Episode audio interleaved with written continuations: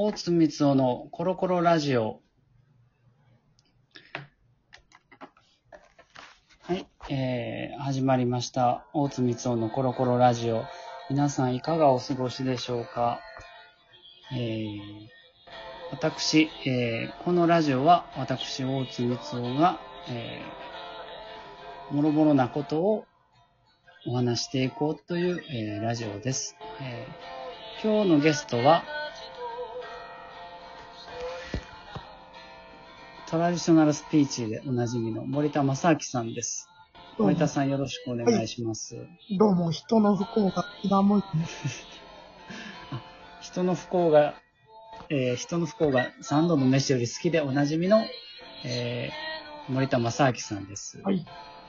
えーえーっとですね、早速お話していきたいんですけども、えーまたメールが来てまして、はい。はい。えーっとですね。これは、えーっと、京都市の方で、えーラジオネームがアカデミック太郎さんから、えー男性の方ですね、来ています。えー皆さんこんばんは。こんばんは。えーあえーいつも楽しく聞聞かせていただいてます。ところで皆さんにごつ、えーと質問があります。え今、えコロナで、え世の中が大変なことにまだまだなってますが、えその方針というか、え方針というか、なんか、え施策ですか？施策がコロコロ変わるのは、えどうしてなんでしょうか？それで思い出したのが、え私が小さい時は、え米が、お米が大変余っていたのに、少し間を置いて突然、えー米不足になったりしたんですが、ああいうのはどういうことだった、結局どういうことだったんでしょうかという質問なんですけども、えーはいま、確かにそう言われてみたら、なんかあったような気がしますね。米不足の時は僕すごい覚えててね。はい。あれはね、あの、最初、ずっと、晴れてたんかな結構、その年が豊作やって言われてて。はい、はい。でも、すごい、その後、梅雨に入ってやったかな長雨が続いて、はで、それがあまりにも続きすぎて、結局、その年の稲が育たんかったんですよ。あ、はあ、はあ、はで、急遽米が不足になって、あの、米の値段がやっぱ上がるんですよ。あ。ないとね、ないと不足だと。もう、うん、そういう。で、あの、タイから、あの、タイ米っていうのを、えっ、と、輸入することにできてると、それが、あの、カビとか入ってたり、まあ、ちゃんと管理してなかったんだけど、あそれで、あの、タイ米とか買うようになって、それで、あの、そうですね、並んでいて。んで、それが大風評でね、あ、タイ米が。タイ米が。ああ。あの、それで、あの、結局みんな食わんようになって。なんかタイの人は怒ってたらしいですあ、なんでそんな悪いように言うんだみたいなことですか？まあ、そういうことですわ。要は、匂いと香りがすごいつかったね。ああ、そうなんですね。もうすごい独特の匂い。日本食に入りにくい。日本のお米って割と甘い匂いがまあまあ、そう。まあ、する。だから僕も米不足で、まあ、その時、他の人あにとかってて、仕事を交代して、あの、20代の前半やったけど、あの、はい。百貨店の地下まで、わざわざ、はい。タイ米を取りに行ったんだなら、それほど逼迫してた。一泊しててね、うん確か美味しんぼでもあの、タイ米の米不足の時が発生してて、でタイ米を、あの、工夫して、あの、食べる会があるんですよ。あーこのアカデミック太郎さんが質問されてるのは多分、うん。その、米がすごい余ってたって言ってた時期があったのに、いきなり不足になることがあるのかっていうことですね。なんか、米がその、米とかまで残ってたのに、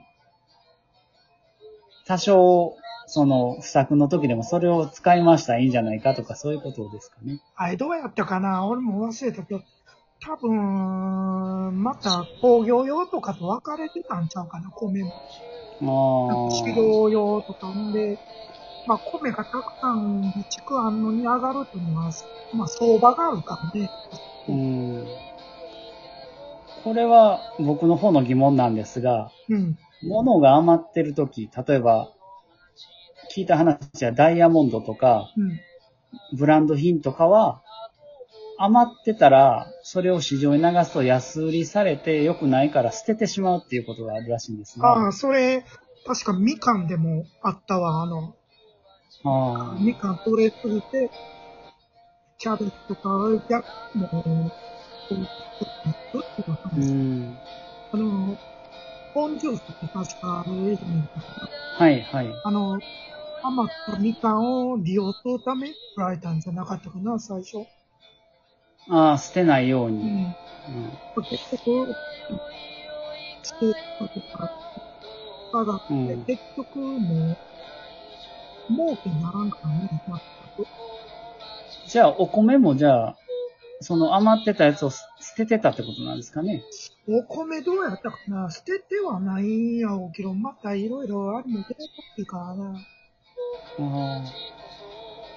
いや、僕も確か小さい時給食で、あの、パンだったんですけど、もっとお米を食べなくてはいけないっていうことを突然言い始めた時期があって、だから、そういう、なんていうかな、そういう、そういうのが、だいぶ米ってやっぱパン食に切り替える人が多かったんやな、朝とか。ああ、それも世情としてそうだったという。もう、もう、で、確か、田んぼも増えすぎて、うん、転換してない。あかんっていう話、多分僕も子供出てたと思うんですけど、じゃあ、いわゆる大人の事情でそうなったという、まあ、即だのえなんだの。地上経済の理由やね。うん。いやこの方がおっしゃってるのは、その今の世情ととてもよく似ているというふうに感じられたんですかね？じゃあ。まあまあ、それは、あのやっぱ作用されるからね、状況によって。うん。今も、一時期品不足になったものはもうあるんですよね。うんうん。あれは結局どういうことだったのかなっていうのは、それは疑問に思いますよね。うん。まあ、例えばマスクね。マスクね。うん。うん。あんなにないないって言ってたのに、最近その声を聞かないのは、あれはどういうことなんでしょうね。あれは要はほんまになかって、いろいろやってるようになって、で、しかも買ってああの、政府がいわゆるアベノマスクっていうのを出して、あ。はい。まあ、それ出しただけでも価格とか下がるからね。ああ、ただで配ってるわけですからうね。んああ。あれ、買い占めた人は、じゃあ、今どうされてるんでしょうね。いや、もう、うあれ、売られんかったんちゃうかな、なんかいろいろあって、あ買いでも。まあ、あの、自分で使ってるんだったら、うんでも僕思うんですけど、戦後にしても、あの、物不足の時に物を掴んでた人がうん。のし上がっていったわけですよね。言い方悪いですけうんど、そのすごい財を成したみたいなことで。じゃあ、今回もそういう人がいたのかなと思ったんですけどね。なんか、プラ立てたような。まあ、結局はあんまり儲かってなかったのかな。ああ、うんこの程度では。うん。うん。で、爪だと高くなったかうーん。ら、あのー、言ってみたらその分また材料費も上がって、あそうですよね。ででもまあ、このアカデミック太郎さんのご質問、えー、かつての米不足、えー米余り米不足のその、えー突然の、えー、なんて言うんですか？国の方針というか、そういうのも結局、えー実は、えー真相はそういう天候であったり、国の事情であったりしたものがあったということで、もう、もう国民のあれっていうか、だから米が今年は不作ってなったらみんな1000米買いに行くでしょ？うん、あそうです、さっきね。値段とかうん上がってするわけでうん。で悪い人がそういう噂を流せば、株価とか、いろいろ市場操作ができるっていうことはやっぱ本当なんですね。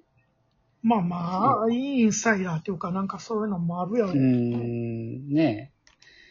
怖い話ですね。